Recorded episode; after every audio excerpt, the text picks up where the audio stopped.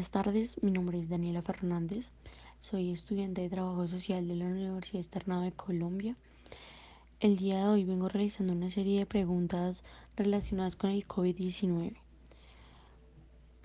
bueno, comencemos. Eh, ¿Me podrías indicar cuál es tu nombre? Estela Ardila Casallas. Respuesta número uno, no.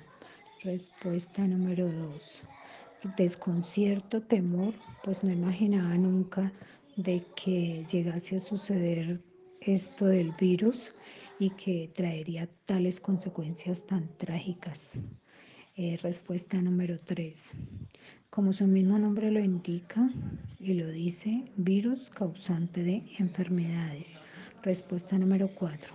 Distanciamiento social, lavado de manos constante, tapabocas, uso del alcohol y el antibacterial, limpieza de las perillas y sitios más concurridos, limpieza de la suela de los zapatos al regresar nuevamente a la casa, limpieza de bolsas y objetos que se trajeran de la calle.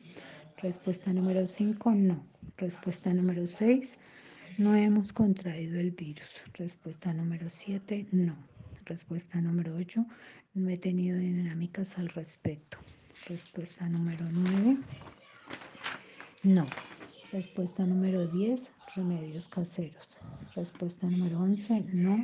Respuesta número 12, no. Respuesta número 13, algunos son escépticos. La reacción del cuerpo al usar los horarios y el tiempo. Respuesta número 14. sí, el uso del limón por ser un antiséptico. Respuesta número 15 Desafortunadamente la medicina química, aunque sirve para algunas enfermedades a largo plazo, causa daños en otros órganos. Y está comprobado. Respuesta número 16, no. Respuesta número 17. Caseros, nadie, en nadie.